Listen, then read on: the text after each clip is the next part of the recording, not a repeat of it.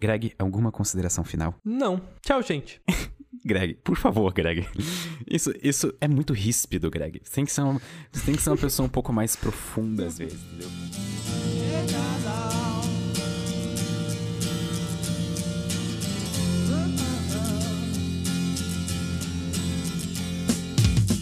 Didn't know what time it was, the lights were low. Oh,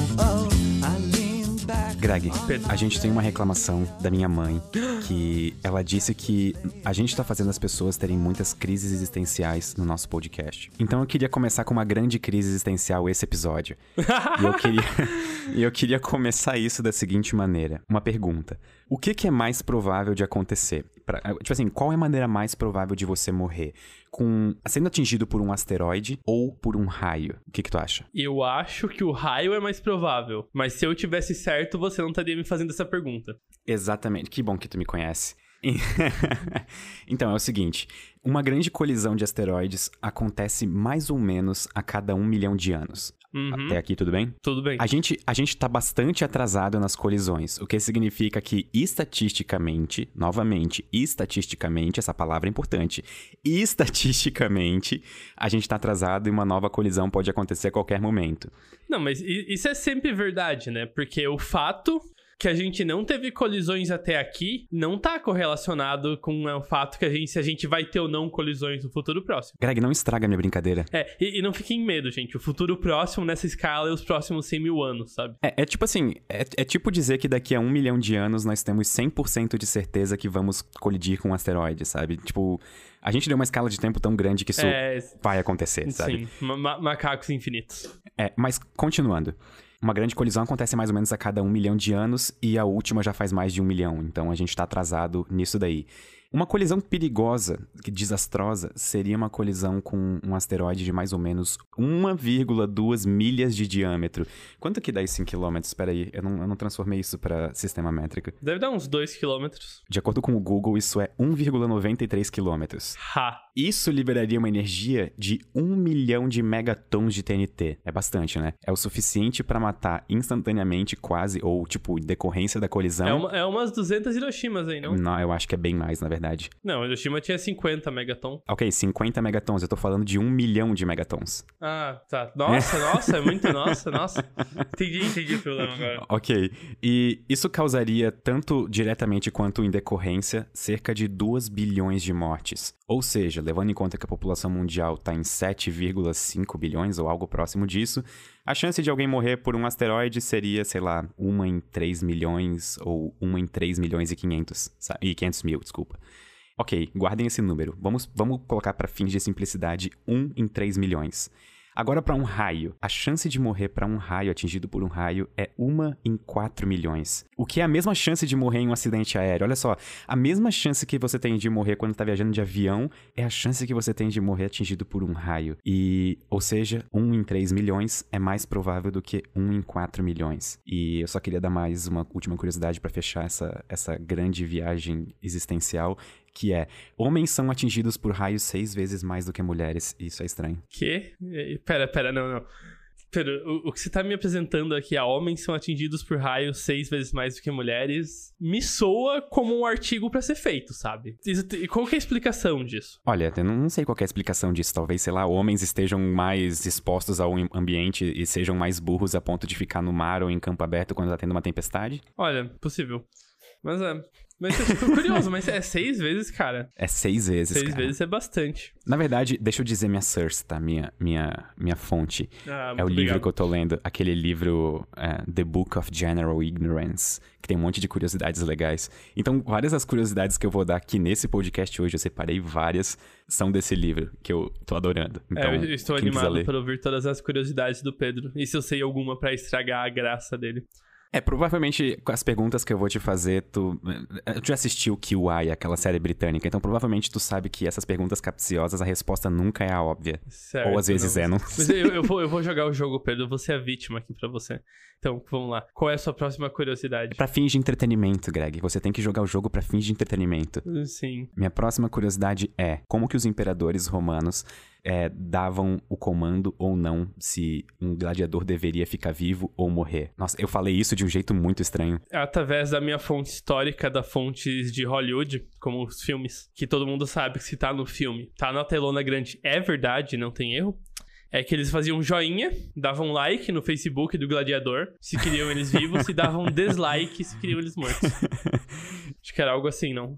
Isso é uma das maiores falácias históricas que existe, e a culpa é justamente do filme Gladiador. Tu já assistiu o filme Gladiador? Já, já. Então você tá me dizendo que um filme histórico não tem necessariamente. um filme histórico? É, é, claramente um documentário aquilo, né? Eu tenho até pena do pessoal que ficou lá no meio da, da briga filmando. Perigoso, perigoso mais paradas Exatamente. na testa. Você me dizendo que isso aí não é verdade? Que isso aí foi. São todos tudo atores? Exatamente. Nossa. E a história é engraçada, na verdade.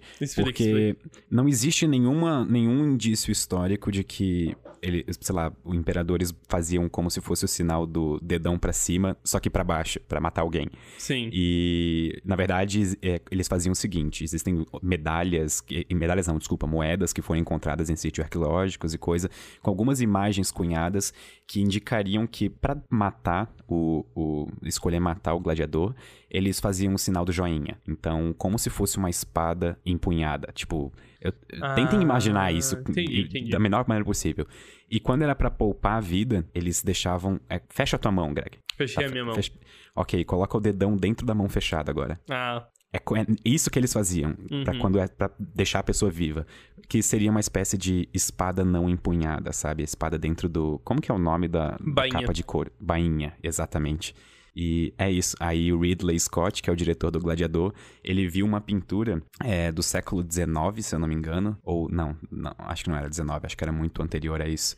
E nessa pintura, o artista, por uma infelicidade, fez o, o imperador com o dedo para baixo, dizendo: Ah, mata esse gladiador daí. Ah, e aí, é, pra, não, pra não confundir os espectadores do filme, Ridley Scott achou melhor usar isso ao invés de usar o sinal clássico. Mas ele sabia o que era correto, ele usou por questões artísticas, então, errado. Reza a lenda que sim. Nossa, Quem sou que eu curioso. pra julgar? Olha só. É. É, até porque eu acho que matar gladiador não devia ser tão comum, né? Se eu não me engano, porque gladiadores eram caros, né? Você não queria pegar aquele artista treinado se exibindo toda a sua arte da matança lá e tirar ele, sabe? É, então, eu, eu não tenho conhecimento histórico suficiente para opinar sobre isso, porque tudo que eu sei de gladiadores foi o que eu vi no filme do Ridley Scott. Então, eu fiquei bastante espantado. ah, então você, você é um especialista, basicamente. é um filme histórico. É, uma, é exatamente, é um histórico. documentário. isso me lembrou do choque de cultura. É, se, se a comédia olha, é excelente. Se, se, se, você, se você, ouvinte, não assistiu Choque de Cultura no que tem no YouTube, assim, é a melhor coisa que aconteceu à comédia brasileira nos últimos 10 anos, provavelmente. Então vai, vai, lá e dá uma chance pros caras. Por favor, façam isso, vocês não vão perder é. tempo. É muito e, bom. E se alguém do choque de cultura, da produção, ou sei lá, alguém dos atores aí escuta a gente, cara, muito obrigado. Muito obrigado. Muito obrigado nada. Venham participar de um episódio do Sinapse. Manda um e-mail aí, sinapse.cienciatododia.com.br e vamos é. fazer isso rolar aí. Eu tô, eu, mudando um pouco de assunto, eu tô muito feliz hoje, Greg. Por que você está feliz hoje, Pedro? Porque eu lancei aquele vídeo do experimento que eu comentei no último Sinapse, que eu fiz com o Rafael Procópio, do Matemática Rio. E esse vídeo simplesmente explodiu, mais do que o do Buraco Negro, da semana passada. Então, agora faz três horas que o vídeo tá no ar, exatamente três horas, e tem 90 mil visualizações. Eu tô tipo, o que que tá acontecendo? Pedro, você está Meu ficando nome. famoso. Você vai dominar o mundo da internet brasileira. é, eu vou, eu vou isso só vai acontecer se um dia eu começar a fazer vlogs, Greg. Isso não vai acontecer enquanto for ciência do dia. É. Não, quando... na verdade eu me mantenho otimista. me mantenho otimista. Eu acho que vai acontecer sim. Com certeza. Não, mas esse foi um dos seus vídeos que eu mais gostei recentemente, assim. Eu gostei muito dele mesmo. Mesmo. Eu gostei eu, também... gost... eu, eu, gostei por ter, tipo, feito algo diferente no vídeo, é, assim. É, foi uma vibe bem diferente, foi bem eu interessante. Eu peguei um assim. avião, sabe, para fazer é. um vídeo, tipo assim. Ah, é, com certeza. Uma coisa que acho que as pessoas assistindo o vídeo não percebem, mas é a vergonha e o desconforto que eu tenho de gravar em lugares, é, lugares públicos. Então, eu tava no aeroporto gravando aquela cena, eu, eu juro que eu, eu me sentia como se tivesse todo mundo me olhando e me achando uma pessoa muito estranha, sabe? Então, e, nossa, isso é uma grande fonte de desconforto. Tu lembra quando tu ia me ajudar a gravar na UFSC que se parava alguém no lado pra olhar eu começava a suar de tão Sim. nervoso que eu ficava? é basicamente é, isso. Sei lá, segundo a câmera. Mas, Pedro, hoje em dia todo mundo é digital influencer, cara, então não tem problema. Não tem problema você ser digital influencer também. Eu preciso comentar que eu fiquei feliz que no último episódio, quando lançou, eu fiz uma postagem no Instagram para avisar o pessoal que tinha lançado. E aí eu te marquei na, na postagem, até depois perguntei para ti, ah, tudo bem, Greg, se eu te marcar, porque eu sei que tu é uma pessoa privada e tal. E aí eu vi que, tipo assim, sei lá, do, do momento em que eu postei essa foto até o momento em que eu olhei de novo no teu Instagram, tu tinha ganhado, sei lá, tipo, 100 ou 200 seguidores. Eu ganhei 120 seguidores. Eu, eu, tipo, eu basicamente dupliquei meu número de seguidores aí depois da sua marcação. É, eu, então... eu também vi que você tá tweetando pelas minhas costas, Pedro. Você acha que não me avisam? Mas me avisam. Mas me avisam. E, é, eu então... não tô no Twitter, mas eu tenho olhos no Twitter pra mim. Quem, quem não acompanha o meu Twitter é, é, é o arroba Pedro. Eu fiz uma enquete essa semana perguntando se o Greg deveria ou não criar um Twitter para interagir com a gente. Greg, o resultado foi massacrante. 87% das pessoas dizem que sim. É, mas aí tá, tem que ver que metade daqueles comentários são de amigos meus pedindo pra fazer o Twitter de toda forma, né? Então, né? Acho que é, é enviesado aí. Mas eu, eu, eu, realmente, assim, eu queria dizer a todos muito obrigado por terem participado da enquete. Eu, eu considerei de verdade a possibilidade de fazer um Twitter e eu decidi que não. Mas eu realmente pensei. Eu pensei no assunto, só decidi que não mesmo. Ok, eu vou, eu vou fingir que tu refletiu mesmo sobre o assunto, que tu não. Não, é, de, é sério, é sério. De verdade eu pensei, pera, será que seria bom pros meus ouvintes, pro mundo, pra mim, ter um Twitter? Eu cheguei à conclusão que não, não vai ser não. Prefiro, prefiro assim. Tudo Mas, bem, enfim. Greg, é uma decisão sua. É. Aliás, aproveitando que a gente tá nesse, nesse tema, é, alguém perguntou, eu não sei se foi por e-mail ou no Twitter ou no Instagram, mas perguntou como que eu te conheci e, consequentemente, tu me conheceu. Ah, claro. E eu acho interessante citar aquela história de que eu e o Greg somos da mesma cidade e a gente tem a mesma idade. Então, a gente estava estudando na mesma série em colégios diferentes eu tinha os mesmos amigos na vida real que o Greg tinha na vida virtual. Isso é muito engraçado.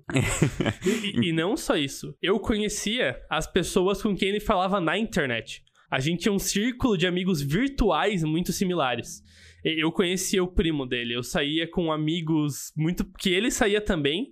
Só que nunca aconteceu da gente sair junto ou se conhecer pela internet até a gente fazer faculdade em outra cidade ao mesmo tempo. Cara, quais são as chances disso, cara? Tipo, ó, e, e, tipo, e não era nem como se a gente estudasse em lados opostos da cidade. Porque você, o colégio que ele estudava era assim, 500 metros do meu, sabe? E assim, é, exagerando. Brusque, Brusque não é uma cidade grande. Vamos, vamos ser é honestos. Um abraço para nossos ouvintes de Brusque, os, os três ouvintes que Brusque tem do, do é, podcast. É, incluindo sua mãe e sua irmã, né? é, certo, Pedro. Foram duas curiosidades, eu estou contando. Qual é a sua terceira? Não, antes de eu dar a terceira, é, eu, me introduza algum papo, Greg. É, conta alguma curiosidade a você. Tens alguma coisa legal que tu aprendeu essa semana? alguma coisa legal que eu aprendi essa semana. Hoje eu fiquei a manhã inteira limpando uma evaporadora. Foi uma experiência divertida. Não, não então, tu comentou hoje no, no, Quando eu te perguntei se tu ia poder gravar hoje o podcast, é, tu comentou que tu ia limpar a sala limpa. Tu quer explicar um pouco melhor isso pra galera? Porque. Não, é que, que, assim, lá no laboratório em que eu faço o meu mestrado, eu faço mestrado em física, mais ou menos em física experimental, física de partículas e a gente tem uma evaporadora. Essa evaporadora é basicamente assim: é uma panela de pressão ao contrário. Ela é bem grande e quando a gente faz algum procedimento nela, ela fica suja por dentro. O material que a gente evapora nela acaba ficando um pouco nas paredes e no chão dela. Então a gente, antes de fazer uma segunda evaporação, a gente precisa tirar esse material de lá para não ocorrer contaminação. E assim, isso é um tanto trabalhoso. O material não, não é tão fácil de limpar assim, infelizmente. Não, não dá pra passar um detergente e dar uma vassourada que tá resolvido. Como que vocês limpam isso então? Ah, com muita acetona e paciência. Ok, eu, eu como uma pessoa portadora de enxaqueca, eu, eu, eu não sei se eu posso falar portadora de enxaqueca, mas... Portadora eu, de enxaqueca, eu, você tem uma enxaqueca é, no bolso a maior parte do tempo, né? Daí... Eu, como alguém que sofre de enxaqueca e tem dor de cabeça praticamente todos os dias, só de tu ter falado em acetona, eu, eu tô com vontade de vomitar agora, entendeu? É, então, complicado. Mas essa semana, deixa eu pensar se algo tem. Não tenho nada muito interessante, não. A minha vida é bem, bem regulada e não acontece muita coisa, não. Só tá meio corrida, que eu vou ir pra Florianópolis amanhã, então eu tô meio que tentando ajeitar as coisas para viajar suavemente. Uma dessas coisas que eu tô ajeitando é gravar um episódio do podcast, para que a gente tenha um, um podcast por semana esse mês. Olha só como o Greg é uma pessoa dedicada. O Greg está na terça-feira de noite gravando esse podcast comigo. Ele viaja amanhã, justamente pra gente poder passar a Páscoa sem nos falar. Olha só. É, justamente. Você vai estar em Brusque, né? Infelizmente. É, eu, durante a Páscoa, acho que eu vou estar com a minha ah, família. Ah, sem problema. A gente se fala aí no futuro mesmo. Uh, vamos ver se eu tenho. Eu tô pensando se eu tenho alguma curiosidade legal pra compartilhar aí com vocês. Mas eu acho que eu não tenho, não. Acontece, cara. Acontece é... com todo mundo. É, sinceramente, Pedro, esse é o podcast que eu acho até então eu tô menos preparado, sabe? Esse foi o que eu mais, assim. Eu vim seco na esperança de que você trouxesse o assunto, porque, sinceramente. Ah, é? Então, então tá. É... Então eu vou trazer mais um assunto. E desse assunto nós vamos fazer uma discussão bastante profunda. Pode deixar. Eu só quero avisar os ouvintes que essa discussão ela pode levar a crises existenciais. Tudo bem, mãe? Então, caso, caso alguém aí esteja ouvindo e não queira ter crises existenciais não ouça. É, Greg. Ou, ouça qual... sim, crises existenciais fazem bem para você. É verdade, elas fazem a gente progredir fazem, mentalmente, fazem. então isso é legal. Greg, qual que era a cor do céu pros gregos antigos? Verde. Eu espero que na hora da edição o editor deixe esse silêncio que tu fez agora até responder, porque isso indica o quão difícil foi a pergunta. Mas não, não era verde. E também não era azul. E, e a cor certa, no caso, seria bronze. Mas não porque eles enxergavam o céu bronze, mas é porque eles não tinham uma palavra específica para definir a cor azul. Isso é interessante, não é? Oh, isso é uma coisa que eu li até que recentemente, justamente sobre a psicologia da linguagem das cores, que é uma coisa muito curiosa. Mas continue, eu já tenho uma história legal para contar sobre isso. Não, então, e é justamente isso. Os gregos, se eu não me engano, eles tinham algumas cores tipo preto, branco, é, eu acho que vermelho do sangue ou alguma coisa assim. Uhum. enfim, não, não eram todos o nosso, toda a nossa gama de cores que a gente tem ah, hoje. Claro, claro. E, inclusive, é, outra curiosidade é que em praticamente todas as línguas que existem, a classificação das cores evolui da seguinte forma. Primeiro é classificado o branco e o preto, em primeiro claro, segundo. Claro, escuro. Exato. Depois, o vermelho. O que eu acho que faz sentido por talvez sangue e carne. Perigo, é. É, vermelho é importante aí na natureza. E depois, em quarto ou quinto lugar, tanto faz, tipo, pode trocar essa ordem, é verde ou amarelo. Depois o azul e depois o marrom. Então, olha que interessante esse pensamento de que as pessoas não. Tipo assim, um ser humano que nascesse sozinho, isolado na floresta, ele não ia saber o nome das cores. Então, por exemplo, se a gente, sei lá, olha para uma árvore e pensa que a árvore é verde, ele não teria uma palavra para expressar aquela cor da árvore. Só que isso não significa que ele não estaria vendo ela. Assim como não significa que os gregos antigos não viam o azul do céu. Eles viam o azul do céu, só que eles não tinham uma palavra na linguagem deles para classificar isso, para falar isso é azul. Sim, com certeza. Então, isso é até uma questão que eu ia levantar agora, que é o seguinte: você olha para um objeto, digamos uma árvore, e você vê o verde de uma folha. Da onde vem esse verde? Porque o comprimento de onda de luz não é verde, o comprimento da luz é o comprimento da luz. Por outro lado, todas as pessoas parecem concordar no verde em que vem dentro dos limites, certo? Então, claramente, esse verde não vem só de dentro da sua cabeça. A, a, aonde que tá essa cor? Da, da onde, em qual momento surgiu a cor, sabe? Ok, eu acho que o sentido da pergunta que tu tá fazendo é, por exemplo, é, não existe nada no universo que diga que tal frequência ou tal faixa de frequência corresponde a uma determinada cor. Isso é, tipo, sim, criado sim. no nosso cérebro. É, é. Aí que tá. Se fosse só criado no cérebro, não teria tanta coerência entre todos nós, né? Tipo, se fosse só da sua mente. Isso eu acho que, tipo, tá na, na biologia do ser humano, né? Percepção de cor similar. Mas mesmo assim, sabe? Em, em qual momento que a cor verde. Sim, porque em algum momento não haviam olhos na biologia, né? Algum, a visão começou em algum ponto. E de tal forma, a cor tem que ter começado em algum ponto, né?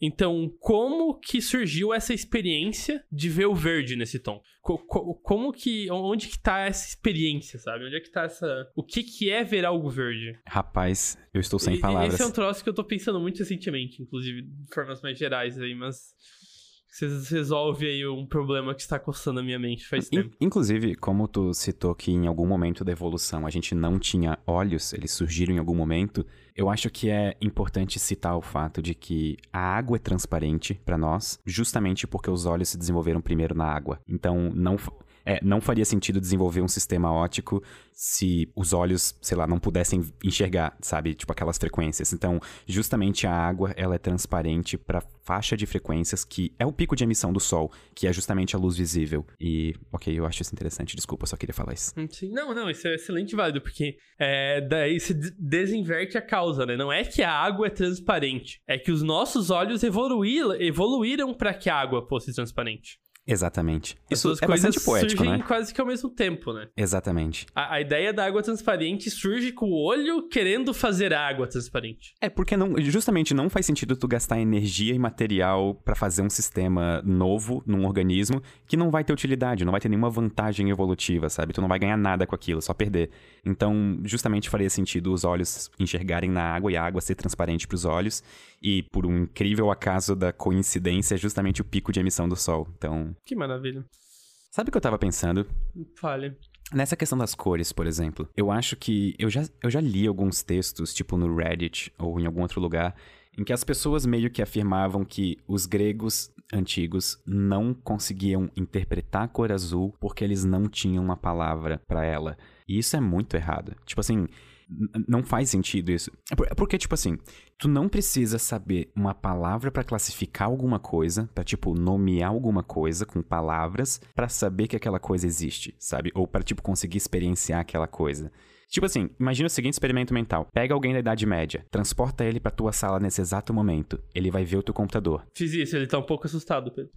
ok. Não, brincadeira. Ele tá olhando pro teu computador assustado e ele não sabe o que que é o teu computador. Ele não sabe qual que é o nome do teu computador. Ou tipo assim, não existe no cérebro dele a ideia de um computador. Só que ainda assim, ele consegue ver o computador. Se ele tocar no computador, ele consegue sentir esse computador, sabe? Sim, então, sim, tipo assim, concordo. a experiência não é só, não são só as palavras a linguagem, sabe? Eu acho que elas não são limitadas só por isso. Sim, con- concordo até certo ponto. Ma- Mas, eu também acho que, assim, até certo ponto, realmente, é você ter a linguagem da coisa, muda a forma com que você vê a coisa. Você ter. Porque, por exemplo, é tipo aquelas imagens de cubo em 2D, sabe? Que você pode. Se você sabe que aquilo é pra ser uma figura 3D, você vê a imagem de um jeito. Mas se você não é avisado que aquilo é uma imagem 3D, você acha que é algo que deveria ser 2D, você vê de outro jeito. Ah, isso é verdade. Isso, na verdade, até o, é- é- entra na parte do relativismo linguístico, não entra? Ah, eu não sei, daí, infelizmente meus conhecimentos nessa área aí não, não são grandes, não. Mas justamente que a, a, a- sua. A forma com que você pensa sobre a coisa, coisa muda a experiência que você tem da coisa. Le- lembras da, daquele filme Arrival, A Chegada? Lembro. Uma das coisas que eles citam naquele livro é chamada de hipótese de hipótese de Sapir-Whorf. Eu acho que é assim que se chama. Assim, assim que se fala, na verdade. Eu não sei se eu tô pronunciando certo. Sapir-Whorf, uma coisa assim. E, a- a- tipo assim, a ideia disso é que a língua que você fala, que o indivíduo fala, muda a maneira como ela pensa. E e acho que essa hipótese é, tipo, uma das hipóteses mais famosas do relativismo linguístico, uma coisa assim. E justamente, tipo, existem línguas é, na Terra de diferentes países que interpretam coisas como, por exemplo, o tempo e o espaço diferentes. Então, para algumas línguas, sei lá, o tempo seria. Por exemplo, ah, hoje o meu dia foi cheio. Ou hoje o meu dia foi longo. O cheio, no caso, daria a impressão de que o tempo é como se fosse um volume a ser preenchido. E o longo daria uma noção de comprimento, sabe? De, tipo, uma noção espacial do tempo. O tempo foi esticado, né? Porque. Exatamente. É, sim. Curioso. Só que eu tô preocupado com uma coisa. A gente poderia ter uma conversa, uma conversa muito da hora sobre isso, só que nós não somos linguistas. Então, será que não existe nenhum linguista que ouve o Sinapse, ou algum ouvinte do Sinapse que conhece um linguista que toparia participar de um podcast nosso pra conversar sobre isso?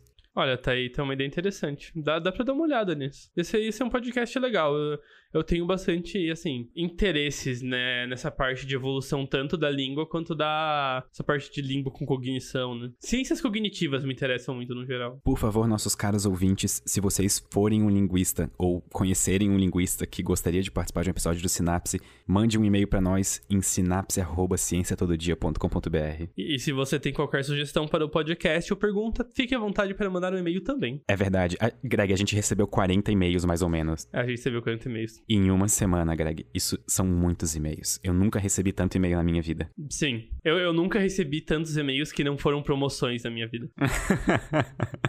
eu, eu acho que minha caixa de mensagens, ela agora.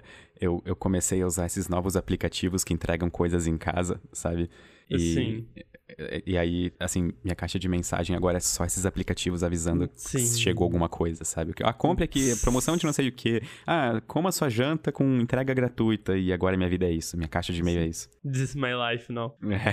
É complicado. Como você se sentiu sendo mais rápido que a internet, Pedro? Ah, muito bem, porque eu sou competitivo. Eu já falei isso no último podcast, mas como eu sou uma pessoa extremamente competitiva, qualquer caso em que eu ganhe, eu estou feliz, sabe, Greg? Não. Tanto que você preparou uma competição que você tinha certeza que ia ganhar antes, basicamente, né? Então, acho que é... o nome disso é trapaça. É. é. E, e, caso você não tivesse ganho, eu acho que o vídeo não teria saído ainda por cima. Então, não tinha como perder nessa. Mas eu, eu acho que é uma coisa extremamente interessante de se fazer, porque é um vídeo que eu acho que as pessoas não estavam preparadas. É uma ideia que as pessoas não estavam preparadas. Porque justamente a gente pensa na internet como uma coisa, sei lá, virtual, sabe? A gente não tem. Por exemplo, eu tô conversando contigo agora através de um computador, tu tá em Campinas, eu tô em Florianópolis e, sabe, ok, o que tem atrás da minha tela? Nada. Então, tipo assim, não existe um mundo virtual, sabe? O que existe são, sei lá, elétrons movendo num fio. Só que ainda assim é difícil de compreender isso para nós humanos. Então, quando, quando eu pego e mostro que, tipo assim, eu posso transferir arquivos mais rapidamente, levando esses arquivos fisicamente, é como se eu quebrasse essa quarta barreira que separa, tipo, por exemplo, o mundo dos humanos da internet e mostro que, ok, isso daqui pode ser representado, tipo, no nosso dia a dia, sabe? é por esse tipo de coisa que eu sou apaixonado, por esse tipo de, de sei lá, de experimento que eu sou apaixonado. É, inclusive, não sei, não, é, não sei se é um elogio que você já ouviu pro vídeo, mas eu gostei muito daqueles primeiros 10 segundos, com você só filmando algo acontecendo e musiquinha. Ah, Foi então, bem agradável. Eu, eu, eu, me inspirei muito no Casey Neistat. eu adoro os vlogs ah. dele. Então, olha, o Gino vai começar a ler e-mails agora, mas esse é o momento perfeito para inserir uma pergunta que a gente recebeu por e-mail. Que, olha, eu não vou conseguir achar quem mandou ela, mas é o seguinte: um cara pediu indicações de canais gringos que a gente escuta. Ou, ou Tem que ser gringo? E ele pediu, mas acho que pode ser brasileiro também. Vamos, vamos canais YouTube para recomendarmos, Pedro. Ok, mas vamos começar com os gringos então. Certo. Enquanto isso, eu vou tentar achar aqui. Ok, então eu vou começar ah, a recomendar é, é os Bruno meus. Augusto Gomes. Fui direto no meio dele, assim, sagaz. Muito obrigado pela pergunta. Ok, Bruno, excelente pergunta. Eu vou falar os que eu me lembro de cabeça. Provavelmente eu vou escrever, eu vou esquecer vários outros canais que eu amo. Mas alguns canais gringos que eu gosto muito. E gringo é uma palavra muito feia, Greg. Vamos falar. Tá, canais estrangeiros. Ok, canais estrangeiros. Eu gosto muito do Casey Neistat, o estilo de filmmaking uhum. dele me apaixona. Eu gosto do Peter McKinnon. Eu gosto, para quando uhum. eu quero curiosidades ou trivia, eu gosto do Half as Interesting. Ah, eu que adoro isso também. é o mesmo dono e a mesma produtora do Wendover Productions. Então, o Wendover Sim. faz uns vídeos um pouco mais longos, estilo documentário, e o Half as Interesting faz vídeos tipo de 5 minutos sobre algo aleatório. Então, esse tipo de canal que eu gosto bastante. E eu também assisto vídeos de Dota bastante, então... e, e, no YouTube, YouTube brasileiro ou português? No YouTube brasileiro, tem alguns canais que fazem... Eu vou ser sincero que no YouTube brasileiro, eu conheço pouco do ecossistema, do, do cenário geral. Eu conheço mais os canais que envolvem ciência ou algo do tipo, sabe? Então, alguns canais que eu gosto muito são, por exemplo, Café e Ciência, do Felipe Raime, eu gosto do Nerdologia do Atila, grande Atila. Eu gosto do Manual do Mundo justamente por ele fazer esses experimentos que eu nunca consegui achar gelo seco para fazer. É tipo, é um problema aqui. Sim, então, não, eu... é, o Manual do Mundo tá uma produção bem legal de ver. Uh, eu assisto os vídeos do Iberê para passar vontade, na verdade, porque tipo assim, eu nunca consigo achar gelo seco ou as coisas legais para fazer os experimentos aqui. Então, se por acaso você for de Florianópolis e tiver gelo seco, me avisa. A gente vai fazer um vídeo junto. E acho que é isso. Certo. E você, Greg? Quais são os seus canais estrangeiros favoritos? Eu vejo muito YouTube, assim, mas então eu vou, vou condensar aos pouquíssimos canais pelos quais eu recebo notificação quando eles lançam um vídeo. O primeiro deles é que manda um vídeo hoje mesmo, faz três horas, que é o Ciência Todo Dia, que vê o vídeo. Obrigado. O segundo deles é o Last Week Tonight, com o John Oliver, para notícias. Adoro o John Oliver. Review da semana, acho muito, muito bom. John Oliver, gosto muito dele também.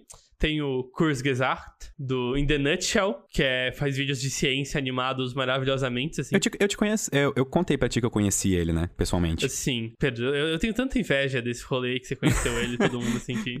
É, ah, é. Se você for convidar de novo, eu vou... Cara, não sei, eu vou me enfiar na sua mala e você, está ditado, beleza. Eu te levo junto, relaxa, eu te levo junto. É, enfim. Eu, cara, as animações deles, cara, eu tenho vontade de lamber a tela. Elas são muito bem feitas. O outro é Alien, Aliens Guide to Cinema, que é um canal de review de filmes feito por um personagem que seria um alienígena, assistindo filmes da Terra, depois que a Terra foi destruída por alguma razão misteriosa. Peraí, esse, esse não é aquele canal que sempre que tem uma cena de algum humano comendo alguma coisa, é, ele censura? isso mesmo. ele censura humanos comendo. De, de vez em quando eles dão uma piada que, ah, essa fixação oral dos humanos. É incrível. É, Isso é sim, genial. É, é, o cara é muito bem feito. E o último, que é um canal de ciência agora, é o PBS Space Time. Assim, depois que eu comecei a ter uma formação melhor em física e coisa do gênero, eu parei muito de acompanhar a divulgação científica de física. Esse é um dos únicos canais que eu continuei acompanhando, porque, cara, o nível que eles estão é muito alto, sabe? A produção deles é muito boa. E, e eles mostram um pouco das contas e eles explicam assim. Tem vídeos que eles fizeram que eu fiquei assim. Eu jamais, na minha posição, sei lá, de. Na pouco divulgação científica que eu faço com você aqui, eu teria coragem de sequer citar os assuntos que eles fazem vídeo, porque eu não teria a menor ideia de como começar a explicar ele pra um público teoricamente leigo, sabe? Será um, sei lá, um vídeo no teorema de Nether, cara. Exatamente esse vídeo que eu ia citar. Qu- Quando eu vi o título desse vídeo, eu botei a mão na cabeça e pensei, meu Deus do céu. O teorema de Nether, pra quem não sabe, pra quem não faz física ou algum outro. Qual, qual outro curso que usa teorema de Nether além de física? Matemática, talvez? Só, só- acho que só física. Talvez o pessoal da matemática veja mais por curiosidade do que pra utilidade, mas isso é bem da física mesmo. É, então, o teorema de Nether é um negócio que faz as pessoas rodarem numa matéria chamada mecânica analítica. Tu pode passar na matéria inteira, chega nisso, tu roda. Não, mas é, é- é- é- ele é um. Ele é um, é um teorema muito bonito, porque ele associa. Por exemplo, as leis da física aqui são as mesmas do que se eu me mover 10 metros ou 100 metros. É chamado. é, ou seja, as leis da física não variam quando eu me desloco no espaço, quando eu me movo no espaço. Esse tipo de coisa é chamado uma simetria. Não um tipo específico, mas enfim, é uma simetria. E o que o teorema de Noether diz é que, para cada simetria que existe, existe por consequência alguma quantidade que é conservada, alguma quantidade que é invariante. Ou seja, pelo fato de que as leis da física são as mesmas em todos os pontos do espaço, não importa se eu me deslocar ou não, o que surge é a conservação do momento, conservação de velocidade, da quantidade de movimento dos corpos, surge dessa simetria. E isso, assim, é totalmente não intuitivo e é assim, quando você tá envolvido com física, é, é, é absurdo que é isso que acontece, sabe? É totalmente absurdo. E, cara, isso abre muitas portas pra física de alto nível, sabe? Por exemplo, fazer quando você quer começar a resolver algum problema assim, teoria quântica de campos, extremamente complicado. A primeira coisa que você sai caçando são essas quantidades, essas simetrias e quantidades conservadas que o teorema de Noether prevê. Então, assim, é, é- é muito importante pra física de alto nível, sabe? Mas enfim, deixa eu... minha tentativa de explicar a importância da coisa. Eu achei, eu achei uma boa explicação, bem pertinente. Greg, sabes onde que é o lugar mais frio do universo? Do universo, eu aposto que deve ser em algum laboratório aqui na Terra. Exatamente, fica na Finlândia. É, se eu não me engano, eles conseguiram. é, acho que foi rubídio, ou. Não, ródio. Existe esse elemento ródio, porque em inglês é rhodium. ah, não sei. Acho que é, acho que. Ok, existe ródio um aí. elemento chamado ródio. Ok, existe, confirmado. Ah, agora existe. Eles esfriaram uma amostra de ródio até menos 273 e alguma coisa Celsius. Isso, tipo assim, isso é muito próximo do zero absoluto, do zero Kelvin absoluto. Então, só pra vocês terem uma noção, tipo assim, o lugar mais frio do universo fora da Terra é a nebulosa do Boomerang. E ela tem uma temperatura aproximada de 1 Kelvin, que é menos 272,15 graus Celsius. É um grau acima do zero absoluto. Esses caras estão a 0.01 um grau acima. É, é bastante, do bastante baixo. É, é bastante frio. A gente tem que fazer mais podcast desses em que a gente fica jogando curiosidades um na cara do outro. Sim, sim, com certeza. Posso pensar o que eu posso. Eu tenho alguma fonte boa pra isso, mas eu vou ter. Existe uma fonte muito boa chamada QI, uma excelente série britânica. Não, mas aí que tá, eu quero trazer de outras fontes, né? Pra gente ter variedade aí. Porque, porque é interessante, né? É interessante ter fontes diferentes aí, de conhecimentos diferentes. Greg, Pedro, quando terminou a Era do Gelo mais recente? 10. A gente tá 5 mil anos atrás. Tecnicamente, a gente ainda tá nela. Eita! É, a- as eras do gelo geralmente são definidas pela presença de calotas polares, então nós ainda estamos Ah, numa Era do Gelo. curioso. Ah, P- PS, aquecimento global é verdade, tá? Não é só porque a gente tá na era do gelo e tem calota polar e o caramba que não tá acontecendo, tá? E Sabe, é eu- antropogênico. Eu pensei exatamente na mesma coisa quando eu li essa informação. Tipo assim, eu pensei, ah, é- é- obviamente as pessoas vão utilizar isso como uma, tipo, entre aspas, prova de que o aquecimento global é uma mentira.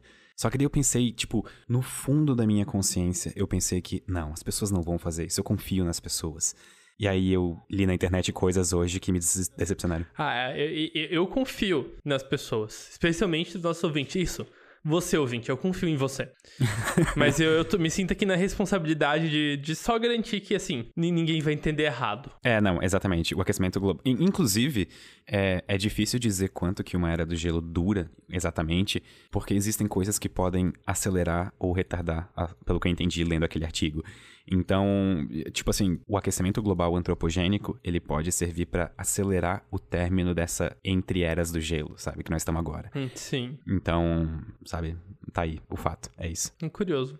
Hum, estou, estou gostando dessas curiosidades aí. Pois é, eu, eu tô gostando bastante dessas curiosidades, porque Eu, eu tô me sentindo um certo, assim, desbravador, porque, cara, eu vivi numa era do gelo. Olha só que impressionante. É, exatamente. E tu sabe onde que os camelos surgiram? Aonde que os camelos surgiram? Na América do Norte. Na América do Norte. Sim, e aí eles, eles atravessaram o mar quando. Eu não entendi lendo o artigo se eles atravessaram o mar quando ele tava na- na- no estreito de Bering lá, que. Bering, Bering ou Beringer? É, esse é de Bering. É, é Bering, né? Não é Beringer. Mas quando você lembra que lhamas e alpacas, até que faz sentido, né? Eu não sei, na real, talvez seja errado. É, na verdade, esses camelos da, da América do Norte, eles foram extintos, tá? Então. Ah, tá. Tipo assim, eles não existem mais e os únicos que sobreviveram são os da África, pelo que eu entendi. Daí- Mas então eles são distintos. Ah, tá. Nossa, eu pensei que. Meu Deus, co- como, que esses bichos foram parar na África, meu? Eles eram mais parecidos com, com girafas do que com camelos, pra ser sincero. ah, tá certo. Você deu uma. Isso é interessante, na verdade. Eu- só, que, só que assim, eu, eu não tô falando isso com propriedade porque, obviamente, eu, como alguém com background de física, lendo uma coisa de biologia, eu me perco bastante, sabe? Eu, eu, eu não sei as informações se eu tô falando com total procedência do que elas deveriam estar sendo ditas. Então, caso algum biólogo esteja ouvindo isso, eu tenha falado algo muito errado, por favor, me corrijam no Twitter pra eu poder fazer retificação caso eu esteja errado. Muito obrigado. Esse é um bom podcast para os nossos ouvintes praticarem o ceticismo deles, né? Porque du- duas pessoas que talvez razoavelmente tenham confiança tendo uma conversa de bar, basicamente. Exatamente. E é muito fácil a gente estar falando alguma besteira ou tá ignorando algum detalhe aqui. Já, já que a gente tá nesse nível de conversa de bar e que hoje é o meu dia de contar curiosidades, Fale. tanto o parto cesariano, a palavra cesariano, quanto a salada César foram criadas em homenagem a quem? Ao César, o do, de Roma, e pá. Júlio César? Júlio César, isso. Errado. Errado, Greg. Sabe qual que é a única coisa que a gente sabe sobre o parto do, do Júlio César? O quê? Não foi cesariana, porque naquela época as pessoas, as mulheres morriam quando era feito o parto Eu cesariano. imagino, né? É, e a mãe dele continuou viva até mais ou menos ele ser um jovem adulto. Então a gente sabe que César não nasceu de cesariana. Uhum. E a salada César. a, a salada César foi feita por um chefe no México. Então, tipo assim, faz, sei lá, 100 anos que ele fez essa salada. Sim, mas, mas por que, que a salada é César? Se eu não me engano, tem alguma coisa a ver com o nome dele. Só que eu tenho que Ah, olhar isso tá. de novo. Nossa, coitado, né? Mas eu acho legal introduzir isso porque, sabe, meio que sem querer eu induzo a pessoa ao erro. E aí. Ah, isso, isso de similar na física tem o caso do Lorentz e do Lorentz. Nossa senhora, eu confundo demais os dois. É, eles são dois físicos que são da mesma época e que faziam contribuições em áreas razoavelmente similares. Mas o que acontece é que conforme o tempo passa, mais coisas que, sei lá, que o Lorentz fez vão sendo, vão sendo atribuídas ao Lorentz. E esse tal de Lorentz está lentamente sendo apagado da história da física. Só, só ver se eu não tô me confundindo. A dilatação do tempo de Lorentz, Isso é transformação Lorentz com T? ok? Isso. E, por exemplo, a teoria do caos é Lorenz, com, sem o T. Isso, isso, é. Exatamente. Ok, então, então eu acho que eu lembro de alguma coisa das minhas aulas de É, física. sim. Então, então vamos cuidar pra o Lorentz não ser apagado da história da física. Isso levanta aquele negócio de novo. Eu não sei se a gente citou isso num podcast já. É, que ninguém sabe como que era o Hooke, da lei de Hooke, justamente porque Newton queimou o único retrato dele que existia na Royal Society. Então até hoje a gente não sabe como ele era. A, a gente não citou isso, mas a gente já falou de quão louco Newton era algumas vezes, isso pelo menos. É verdade, e, e eu acho isso bastante pesado, na verdade, sabe? Tipo, a face de uma pessoa foi apagada da história porque outra pessoa jogou o único retrato conhecido no fogo. Tipo assim, Felizmente, na era da internet, isso não é mais um problema, né? por causa de uma briga acadêmica, Greg. Por causa de uma briga acadêmica. Sabe? Então, a academia é realmente um lugar selvagem. É basicamente uma selva, né? Não tem escapatória. Starman waiting in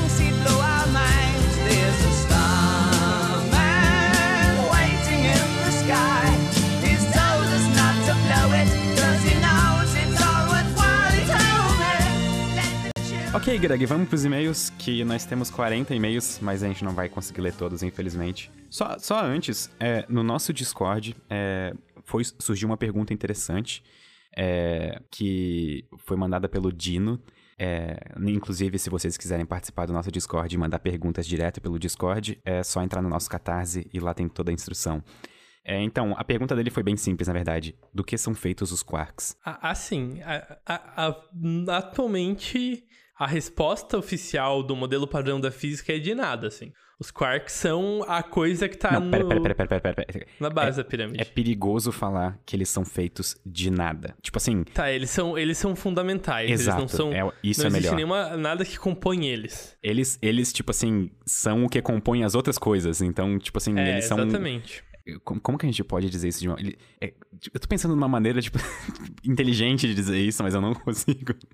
Não, acho que não tem, é meio, é meio vago, né? Eles são fundamentais, eles são uma coisa aí que forma as outras coisas. E eu acho ainda interessante citar que não foram observados quarks sozinhos na natureza. Isso é não é só que não foram observados, mas é acreditado que é impossível observar um quark sozinho na natureza. Que quarks não existem sozinhos, eles só existem em pares, em trios ou daí pra É, frente. exatamente. Tipo, por exemplo, prótons são um trio de quarks. É, nêutrons são outro trio. Sim, e tem, tem muitas partículas menos, menos conhecidas aí que são pares, de quark e antiquark. Inclusive, os quarks mostram o excelente senso de humor que físicos têm, né? Porque eles têm sabor, eles têm. Ah, tu já falou isso em outro podcast, Sabor, cor. É, nome Sabor. esquisito de físico. É, Pedro, Físicos são maravilhosos. Oi. o que que um, qual som um pato quântico faz? Ah, não, Greg, por favor, não. Poupe nossos Quark. ouvintes. Ah! Meu Deus do céu. Mil perdões. Greg, quantos anos tu tem mesmo? Eu tô brincando, porque na verdade esse é o tipo de piada que eu faria. Só que eu tô feliz que não fui eu que fiz essa piada dessa vez. Tá, é, como medimos, como identificamos partículas subatômicas geradas nos aceleradores de partículas? Eu acho que essa é uma pergunta muito boa, porque eu, eu, eu estudei essa semana na minha aula de teoria de quântica de campos. Eu acho só legal citar o nome da pessoa que fez a pergunta, Greg. Isso é educado. Ah, o Yan A. Ok, também foi no nosso Discord. Basicamente o que acontece? Existe somente coisas tipo LHC e tal. Existe toda essas, essa física que a gente conhece. A gente sabe fóton, elétron, um monte de partícula que a gente sabe como se comporta. Então a gente pega e bota lá no acelerador de partícula duas partículas muito, muito rápidas, taca elas uma contra a outra e vê o que gera. A gente pega e compara o resultado final com o que a gente esperava da teoria que a gente conhece. Vou, vou dar o exemplo do Higgs aqui. Por exemplo, a gente esperava ter uma certa distribuição de energia nas partículas finais. Mas, de repente, a gente vê que tem dois fótons a mais sempre do que a gente esperava, por exemplo, algo assim. Ou a gente tem é, uma energia adicional em um certo tipo de partícula. Tem muito mais fóton do que a gente esperava. Então, isso diz que tem algum processo que a gente não conhece gerando fótons. Ou seja, a gente vê algo que não esperava, então tem que ter algo causando isso. E daí você vai lá e vê nas teorias alternativas. Olha, esses dois fótons a mais que estão aparecendo, eles são explicados perfeitamente pelo Higgs, pela partícula que foi descoberta na LHC lá, acho que 2011, 2012, o Higgs. Então eles ficam, ah, daí você vai fazer essa experiência várias, experiência várias vezes e vai ficar, tipo, pô, olha só, é mesmo o Higgs, sabe? Isso aqui tem todas as, as características que eu esperaria. Então a gente pode dizer que é. Eu até acho que uma analogia muito boa que eu ouvi. Eu, eu vi em algum livro, e eu acho isso de física moderna, na verdade, que eu estava estudando na faculdade. Que um acelerador de partículas, a grosso modo, funcionaria. Imaginem a partícula como sendo um carro. Você quer saber do que é feito esse carro, só que você não tem como abrir esse carro. Isso é impossível. Então você faz dois desses carros colidirem com bastante energia, ou seja, muito rápidos. E aí que você consegue, a partir dessa colisão, analisar as peças que voam. Por exemplo, o carburador, daí voa o motor, voa a porta, voa a janela. E assim você sabe as peças que constituem aquele carro. Mas, tipo, a grosso modo seria o que a gente faz num, num acelerador de partículas tipo LHC. E, inclusive, os Estados Unidos era para ter um acelerador de partículas, se eu não me engano, mais poderoso do que o LHC, só que a proposta foi barrada no Congresso. É, é que o sistema de. Eu, eu tive uma palestra sobre isso razoavelmente re- recentemente. É que o modelo de financiamento que os Estados Unidos têm não é bom para você fazer um experimento grande de longo termo, porque a, a- o orçamento deles tem que ser reaprovado todo ano. Então É, tem verdade. perigo de mudar o governo e de repente você perder o seu dinheiro e ter que, tipo, largar o detector no meio do projeto, sabe? E o que acontece é que na, na forma do orçamento da União Europeia não é assim. Quando eles, apro- eles podem, tipo, aprovar orçamentos por longos tempos. E daí, por mais que o CERN em si não tenha ganhado tanto, tanto dinheiro pra fazer o LHC, eles tinham certeza que esse dinheiro ia continuar vindo ano após ano. É, é o mesmo caso de quase todos os reatores de fusão nuclear que existem hoje. Eles são projetos para mais de 30 anos, então é exatamente difícil de conseguir financiamento para esse tipo de projeto. Exatamente, é uma situação delicada, hein? Você separou alguns e-mails pra gente ler, Greg? Aí eu separei, eu não sei se você já acessou o e-mail. Eu marquei com estrelinhos, que eu mais gostei por hora. Ok, eu vou entrar aqui e podes começar a ler o primeiro se quiser. Só não esquece de citar o nome da pessoa, Greg, isso é falta de educação. Sim, vou tentar lembrar aqui. Hum, certo. É. Emily Oliveira. Olá, Pedro e Gre- Greg Pedro. Tudo bem com vocês? Sim, tá tudo bem comigo. E com você, Pedro? Comigo tá tudo ótimo também. Como vocês acham que seria a organização de uma sociedade governada pelas máquinas depois que elas se rebelassem contra os humanos? Então, Pedro, como, como você acha que seria? Você acha que seriam, as máquinas seriam uma consciência única? O que você acha que seria, hein? Aí, droga, a gente que não era das máquinas de novo. e dessa vez não foi no final do episódio. e não foi no final do episódio. O que eu acho interessante é que, primeiro, que a gente tá considerando que as máquinas vão se rebelar contra a gente. E, assim, ok, seria um cenário bastante digno de filme, mas eu não sei se é um cenário próximo do real. Eu vou expandir a pergunta, né? Co- Como que seria a organização de uma sociedade que colocou parte das decisões governamentais em mão de máquinas, não necessariamente rebeladas? É, eu acho que, por exemplo, existem dois casos possíveis. Por exemplo, vamos supor que a gente substitua o nosso governo por uma inteligência artificial. E essa inteligência artificial fosse garantida de fazer as melhores decisões possíveis para cada indivíduo. Isso seria, por exemplo, provavelmente uma unidade centralizada. Não seriam, tipo, vários robôs espalhados pela sociedade que fariam isso, sabe? Tipo, seria um computador numa casa central, por exemplo, uma casa branca, assim, digamos, ou no Palácio do Planalto. Nesse caso, não funcionaria como uma, tipo, um- todas as consciências como uma só, eu acho, porque só teria justamente uma consciência que seria aquele computador. Só que vamos supor que todos os humanos sejam trocados por robôs. Vamos, vamos supor que agora tenham 7 bilhões de robôs no mundo. A grande vantagem de robôs é que eles podem se conectar por, por exemplo, sei lá, Wi-Fi, LAN, WAN, coisa assim, sabe? Então, eles realmente têm a capacidade de funcionar como uma única grande consciência. Tem inclusive um episódio de Rick e Morty. Eu sei que eu tô decepcionando muitas pessoas por estar introduzindo Rick e Morty no meio de, de um assunto de Olha, inteligência Pedro, artificial. pra ser sincero, você precisa de um alto QI para assistir Rick e Morty. Melhor meme. E justamente tem um episódio em que. Eu não lembro o nome do personagem, mas. É é um personagem que, tipo assim, é como se todos os indivíduos daquele planeta fossem controlados por, por Ah, aquele cérebro sim, único, sim. sabe? E eu São acho que seria mais ou menos o que acontece com. mente Exatamente. colmeia. Esse termo que eu tava procurando. Mente. Mentir com meia. Mente de colmeia. Porque é mais ou menos o que vai acontecer com nossos carros autônomos.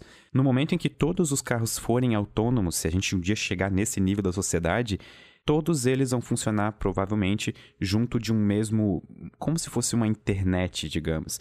Então, não seriam mais necessários, por exemplo, semáforos.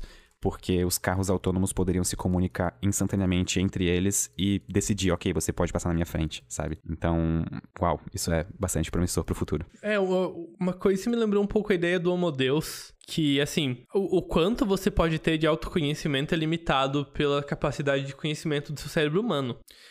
Então, uma inteligência artificial hipotética poderia saber mais sobre você, sobre as coisas que você vai gostar e sobre quais decisões vão te fazer mais feliz a longo prazo do que você mesmo, porque você é muito influenciado pelo momento, né? As emoções do momento dominam nas suas decisões. Mas uma máquina que te conhece muito bem poderia tomar decisões melhores pra você do que você mesmo. Por exemplo, ela poderia, tipo, te indicar qual, qual dos seus dois crushes que vai dar mais certo e vai te deixar mais feliz a longo prazo, por exemplo. Que é o exemplo que ele usa no livro, né? E- Ele- então ele é realmente usa esse você, Pedro. exemplo? Você acha que você deixaria uma máquina tomar decisões pra você na sua vida? Se eu fosse ter certeza de que essa máquina fosse tomar sempre as melhores decisões possíveis pra mim, totalmente, eu não tenho nenhum problema com isso, sabe? E, e se essas decisões te deixassem frustrados no momento? Você- Por exemplo, por exemplo, eu vou dar um exemplo, vou dar um exemplo. Supor que eu sou a inteligência artificial, Pedro. Ok. E você recebe a mensagem que você tem que, assim. Olha, Pedro, se você. Você avisa pra máquina que o que você quer é ser feliz, assim. E a máquina fala: ah, beleza, é fácil. Só para de fazer vídeo no YouTube. Daí você vai ser feliz por sua vida. Ok. É, a- aí Algo teríamos nesse problemas. nível de quebra de para- paradigma. Tá, ok, provavelmente a gente teria problemas aí, entendeu? Porque E, eu tipo, não imagino. e, e eu, vou, vou melhorar. você sabe que a máquina tá certa. Ok, só que eu acho que tem um ponto importante. Muito provavelmente, pela maneira como os seres humanos funcionam, eu acho que uma máquina nunca daria uma decisão tão longo prazo assim, sabe? Tão, tão distante do momento agora assim. Então, eu imagino que ela fosse direcionando direto, tipo, diariamente a gente pra um caminho aproximadamente que é o caminho melhor, sabe? Ah, claro, claro. Você, não, você não quer ser informado da decisão certa pela máquina, você quer ser manipulado por ela até ter feito a coisa certa. Por que que, por que, que eu tô me sentindo muito, muito ignorante?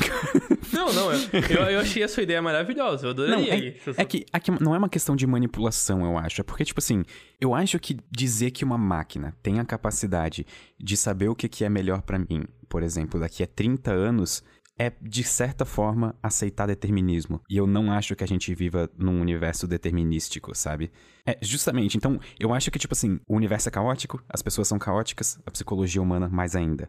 Então, justamente por isso que eu acho que se existisse uma máquina dessas, uma inteligência artificial dessas, ela analisaria a todo instante todas as novas informações que foram introduzidas no sistema para me levar para uma decisão melhor naquele instante, sabe? Talvez a gente precise configurar, por exemplo, a máquina para, sei lá, o, o endgame da máquina, tipo assim, a ideia dela final é me fazer feliz com 50 anos. Então, as decisões vão ser tomadas agora baseadas em o que vai me fazer ter- ser mais feliz com 50 anos, por exemplo. Não sei se fez sentido o que eu falei. Eu acho que é o suficiente, acho que dá pra entender a ideia que você tá, você tá tendo aí.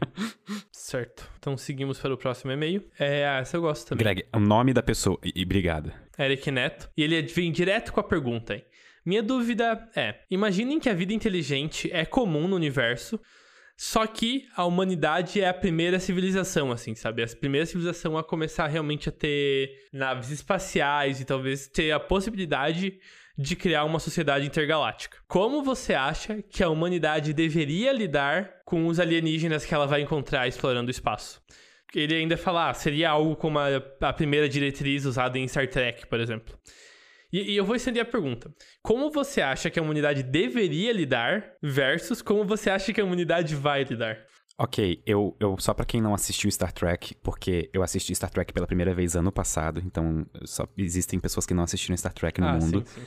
É, essa primeira diretriz é, é aquela da não interferência, não é, Greg? Que se você encontra uma forma de vida que não faz parte lá da. Como é que é o nome? É Federação Galáctica? Federação Intergaláctica. É isso, a Federação Intergaláctica, você não mexe com ela, você não fala com ela, não, não se mostra pra ela, ok? Tipo, deixa ela viver, tipo... E eu acho que se a gente encontrasse uma outra civilização inteligente, porém que fosse muito menos avançada do que nós, eu acho que talvez a gente devesse fazer tudo ao nosso alcance pra introduzir eles à tecnologia e dar tecnologia e conhecimento pra eles, sabe? Pra fazer eles avançar, tipo assim, em 5 mil anos em 5. Hum, Sim. E, eu, e, e, na verdade, a minha decisão, tá? É, tipo assim, é, essa minha, tipo, ideia de como a gente deveria agir, ela tem os seus lados muito contrários. Tipo assim, por exemplo, eu poderia correr o risco de destruir uma cultura, eu poderia correr o risco de interferir no desenvolvimento de uma cultura totalmente diferente. Eu poderia, inclusive, estar impedindo que uma nova tecnologia que os seres humanos não conhecem naquele momento em que eles encontraram naquela civilização deixasse de ser descoberta no futuro, justamente porque eu interrompi um processo de uma outra sociedade com outra cultura, outras ideias e outras maneiras de ver o universo de chegarem nela, sabe? Então eu tô ciente disso tudo, mas ainda assim eu acho que a gente deveria levar tecnologia e conhecimento pra essas pessoas. Eu tô falando pessoas, na verdade, mas são outras. É, é basicamente pessoa, né? Nesse ponto. Antes de dizer como que a gente acha, como que eu acho como a humanidade vai lidar com isso, eu queria saber a tua opinião. Como que tu acha que, tipo, deveria ser lidado? Assim, eu, eu acho que eu usaria a primeira diretriz até a civilização desenvolver armas nucleares. Se a civilização já tem armas nucleares, eu acho que a gente devia baixar lá e falar, galera, desliga isso aí tudo, desmonta. Ah, ok. Então, basicamente o que tu tá dizendo é: tu vê duas pessoas brigando com facas, tu vai lá e coloca um revólver na mão de cada uma e sai correndo. É, é basicamente isso. Não, não, não, eu falo pra ser, não, eu falo, tipo, impedir as civilizações de entrarem, tipo, no impasse da Guerra Fria, sabe? Quando elas chegarem no nível tecnológico de começar a ter foguete, arma nuclear intercontinental, você vai lá e se mostra e, e basicamente tira a atenção dela, sabe? Tipo, meu, putz, tá que bomba nuclear é bom, mas aliens existem. É verdade. Você, você acaba meio que. Tipo, você espera a- até ela sair num ponto similar ao nosso de inteligência, de desenvolvimento tecnológico, e daí você se mostra. Porque eu acho que, acho que se fosse se mostrar muito antes disso, talvez seja muito chocante, né? Se bem que talvez se mostrarem agora vai ser um, um caos do caralho, né? Também, tipo assim, vamos supor que, dado todo, tipo assim, o, mundo tem 4, a Terra tem 4,2 bilhões de anos. Vamos supor que em algum momento da nossa história, como da história do planeta, na verdade, alguma outra civilização chegou aqui e se deparou com dinossauros, por exemplo. Não fazia nem sentido, tipo, dar tecnologia pra eles ou fazer qualquer coisa. Eles não iam entender. A- apesar que dinossauros com arma laser, assim. se eu fosse um alien, eu não perderia a oportunidade. Só dizendo. É verdade. Continue, Pedro. Tá, e, e como os humanos vão lidar com isso? Eu, honestamente, eu sou uma pessoa otimista, por natureza. Então, eu acho que a gente ia lidar muito bem com isso e todo mundo ia viver pacificamente. Eu acho que, inclusive, a gente ia entrar em outra era da humanidade em que a gente ia perceber que, olhando do espaço, todas as nossas fronteiras imaginárias num planeta chamado Terra não existem. E, na verdade, a gente está existindo todos com o mesmo objetivo, que é continuar existindo. Então, eu acho que a gente vai, sei lá, mudar muito a nossa mentalidade e maturidade como civilização.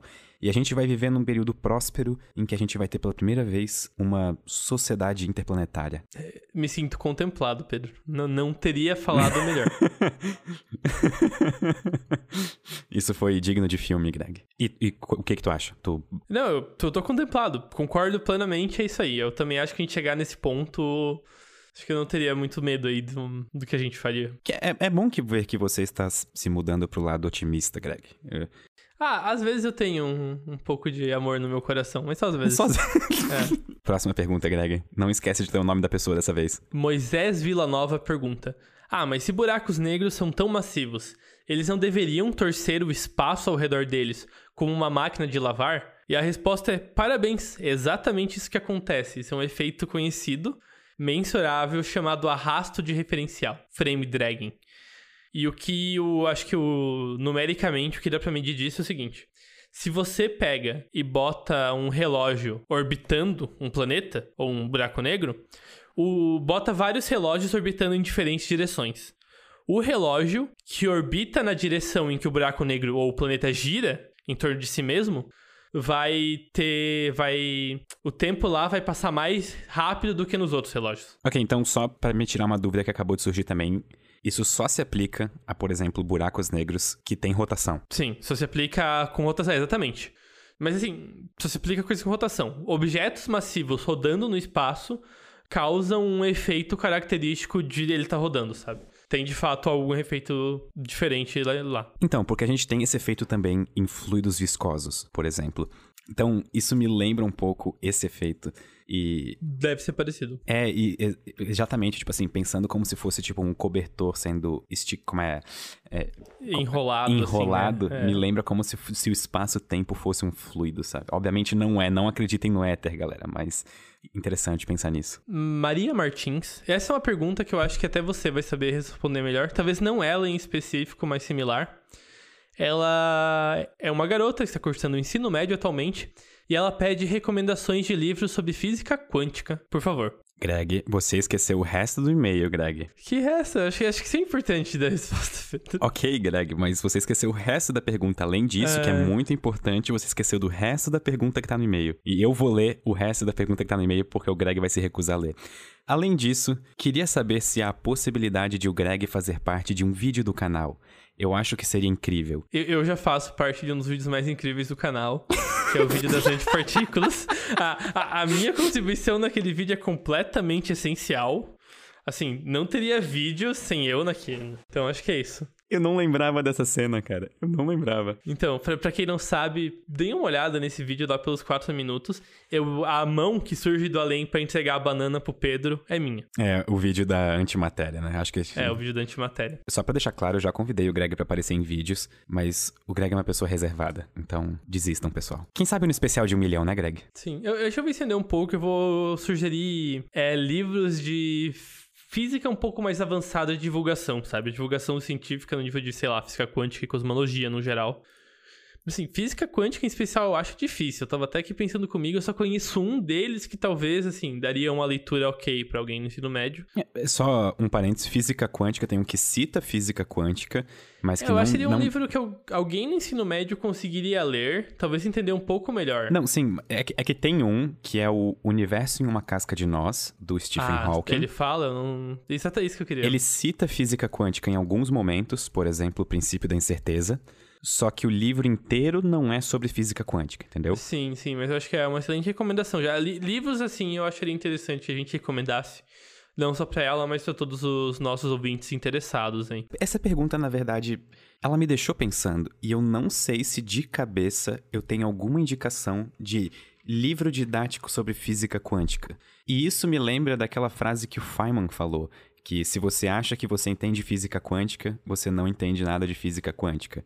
É complicado como E é- você vai. Eu acho justamente, talvez seja isso que cria esse problema. Eu, eu imagino que os físicos tenham um pouco de medo de fazer divulgação científica com física quântica. É, que tem várias questões. É porque, por exemplo, cosmologia e astrofísica, pô. Você consegue tirar uma foto legal, assim, do universo, você consegue, assim. É, é fácil de representar graficamente, então é fácil de imaginar como é que você explicar. Mas física quântica, por outro lado, é muito fácil ser mal interpretado, enfim, é bem complicado mesmo. Ah, é, tem. Na verdade, eu acabei de lembrar de um livro. Na verdade, ele não é só de física quântica, ele também trata do modelo padrão e de outras questões, tipo a origem da consciência. Mas é um livro que eu já citei aqui no podcast, que é o The Big Picture. Eu não sei se esse livro tem tradução para português ainda. Ele é do autor Sean Carroll. Ele é The Big Picture. É, eu não sei se tem esse livro em português ou não. É, o que eu tenho pra indicar, mas assim, não é uma leitura tão fácil, mas não é tão difícil. Ele explica muito bem explicados os conceitos da física quântica, sem puxar uma matemática, sem puxar nada demais. Só que ele, assim, é um livro que você tem que ler com calma, sabe? Você vai lendo e conforme você vai entendendo ele. Você não tenta ler de uma vez só. Que é Mecânica Quântica e Experiências, do David Z. Albert. Eu não sei se ele tem tradução para português. Eu acho que só tem em inglês, que é Quantum Mechanics and Experiences, do David Z. Albert. Mas assim, ele basicamente explica os conceitos mais fundamentais da mecânica quântica muito bem explicados. Eu, li ele, assim, metade da minha graduação, mas totalmente você não precisa, sabe? Ele talvez exija uma maturidade que nem todo mundo no ensino médio teria pra ler, sabe? De você ter calma e saber não ir pulando partes sem, sem ler ele com calma. Mas, assim, é um livro muito entendível se você ler ele com a calma que ele, que ele pede. Ele tá muito bem explicado, inclusive. Gostei. Separasse mais alguma? Eu, eu, eu, não, eu não sei se já dá pra ler em nível ensino médio, mas talvez os livros de divulgação do Feynman. Mas eu nunca li eles. Eu só ouvi falar que É, eu, são muito bons. eu só li os do. a autobiografia dele. Ah, sim, é. Mas é. E, e, sinceramente, eu, eu, eu, per- eu perguntei na esperança de que eu vá receber e-mails me indicando livros de divulgação científica de mecânica quântica. Porque eu adoraria ler mais sobre isso, justamente pra, pra usar isso, né? Preciso de mais bi- biografias e sentidos. Então, pessoal, se vocês tiverem indicações de livros de física quântica pra indicar pro Greg, mandem pro sinapse.ciênciatododia.com.br. Não tem, não tem um que é um famosinho até que eu acabei de lembrar, não é Alice no País do Quantum? Nossa, boa, Pedro. Esse livro existe de fato, Alice no País do Quantum. Nossa, acabei de lembrar desse livro. Mas, assim, eu nunca li esse livro, só que eu, sei- eu conheço pessoas na faculdade que leram e falaram que ele é bem legal. Deixa eu ver quem que é o autor, dá pra ter uma ideia aí. Robert Gilmore. Só que assim, esse livro, tipo, pelo que eu entendi dele, pelo que me contaram dele, ele meio que como se misturasse a história da Alice no País das Maravilhas com, tipo assim, é, sei lá, física quântica. eu não tenho outra, outra coisa melhor. Mas eu não sei se é exatamente isso que, que tá procurando nessa indicação, mas. Olha, não, parece, parece bem algo. Parece um livro interessante Ah, mesmo. Greg, eu queria fazer uma retificação. Faça, faça a retificação. No último episódio do Sinapse, eu em algum momento comentei ou dei a entender que na Antártida tem ursos polares e pinguins. E alguém muito brilhantemente me corrigiu no Twitter, e é verdade, não é verdade que existem É, ursos polares eu- e pinguins na Antártida. Eu lembro de eu ter notado, mas eu achei que você tava brincando, Deus. Então, eu não lembro se eu tava brincando ou não, mas pra não ficar dúvidas, aqui vai a minha nota de retratação que eu- estava errado, ok? E obrigado pela, pela correção. É. Inclusive, nessa, mandaram um e-mail pra gente avisando que tanto Antártica quanto Antártida estão corretos. Então eu nunca estive errado, Pedro. E você perdeu. Droga, eu vou dormir mais triste hoje. É interessante, tá, pessoal? Quando, tipo assim, vocês notarem alguma coisa que a gente falou errado ou de maneira imprecisa, vocês darem pra gente a informação certa pra gente poder fazer essas retificações. É, é assim que a ciência avança, por exemplo. Então, acho uma coisa bastante digna. A gente recebeu uma- um e-mail da Marcela de Melo e o e-mail é o seguinte. Olá, Pedro Greg, eu tenho 12 anos e queria primeiramente saber. O e-mail tem três perguntas, tá? A primeira é: como as diferentes religiões, crenças, se conciliam com a ciência? Vamos responder uma pergunta de por vez pra ficar menos complicado de seguir a linha lógica. Hum, certo. Você quer começar com essa, Pedro? Não, eu acho que pode começar, Greg, é a tua vez. Então, eu acho que a, a forma com que religiões e crenças pessoais se relacionam, relacionam com ciência tem muito mais a ver com o tipo de sociedade que a crença e religião está imersa do que com a religião e crença em si. Se a religião está imersa numa sociedade multicultural, com um governo secular, com princípios seculares permeando a sociedade como um todo, em geral não existem grandes conflitos entre ciência e religião, sabe? A coisa se mantém separada dentro do possível. Nossa, isso foi uma análise brilhante, na verdade. Mas aí que tá, aí que entra a questão, né? Quando chega numa situação em que religião tá começando a interferir em política pública, religião tá começando a interferir na vida de pessoas que não são religiosas ou pessoas de outras religiões, aí a gente vai encontrar um choque mais forte. Porque daí a religião vai estar incrustada na sociedade não como parte da cultura de algo maior, mas sim como parte da identidade da própria cultura, do próprio país, como parte fundamental. E daí vai ser muito fácil políticos religiosos ou pessoas religiosas de influência verem na ciência uma afronta a esses ideais de sociedade que eles consideram tão importantes para a manutenção do status que eles prezam, que é o status da sociedade impregnada, não necessariamente impregnada da religião deles, sabe? E daí, as, porque, querendo ou não, a, a ciência, e isso eu não tô falando que cientistas têm que ser ateu e nada disso, mas é que a, a ciência, de certa forma, metodologicamente ateísta, sabe? Ela tenta não. Obviamente que os cientistas vão ser influenciados pelas ideias religiosas que eles têm na hora de decidirem algumas coisas. Mas assim, a, a ciência tenta se colocar numa situação em que religião não afete os resultados. E isso é uma coisa que às vezes vai afrontar as ideias por trás de sociedades que não estejam numa situação muito laica. Mas eu acho que idealmente numa sociedade democrática, secular, com separação de poderes e separação de religião do poder público, no sentido em que não, não existe uma religião que basicamente mande no poder público, eu acho que não, não existe um grande problema entre, uma, entre coexistência de ciência com religião, sabe? Eu até ia comentar que a ciência e a religião, por definição, elas atuam em esferas diferentes. Tipo assim, não, não deveria, tipo assim, não existe, ou pelo menos não deveria existir, tipo, um overlap, sabe? Uma, uma intersecção entre essas duas áreas. É, eu, eu, acho que tem algumas coisas de camadas aí, porque quando você tá na camada, acho do, da, do lugar em que a ciência se propõe a analisar, que é esse mundo material imediato, de fato, eu acho que aí religião e ciência são coisas separadas. Mas eu acho que quando você sobe a discussão para um nível maior de uma filosofia, de algo mais geral, eu acho que nesse nível você sim tem que considerar ciência e religião ao mesmo tempo. Mas é questão de camadas de discussão, né?